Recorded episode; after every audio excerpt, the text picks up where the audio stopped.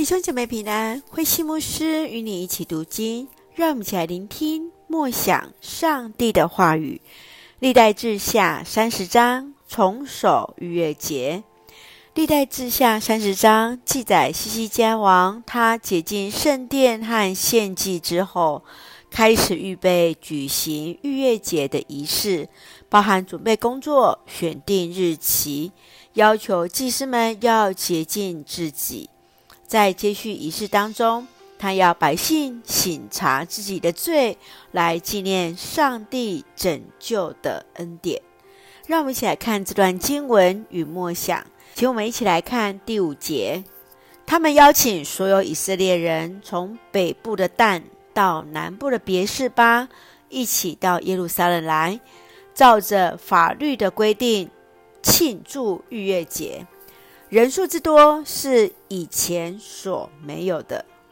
西西家王在预备守逾越节的时候，邀请当时已经灭国的北以色列的百姓一起来同守逾越节，以此来凝聚北以色列的百姓同心来敬拜上帝。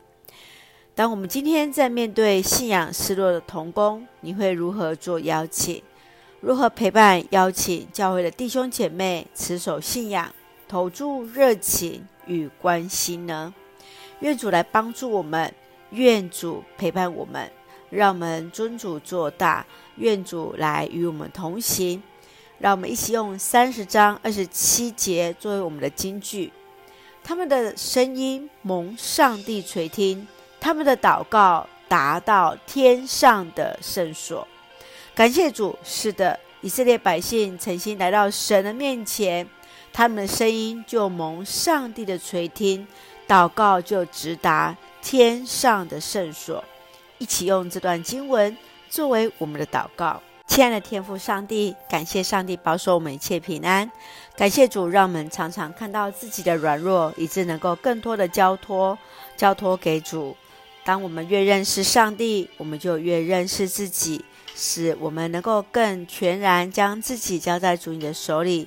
透过你的话语，再次连接我们彼此合一敬拜的心，赐福我们所爱的教会与弟兄姐妹身心灵都健壮，恩待保守我们的国家台湾有主的同在，赐福执政掌权者满有上帝而来的智慧与恩典，使用我们成为上帝你那恩典的出口与众人的祝福。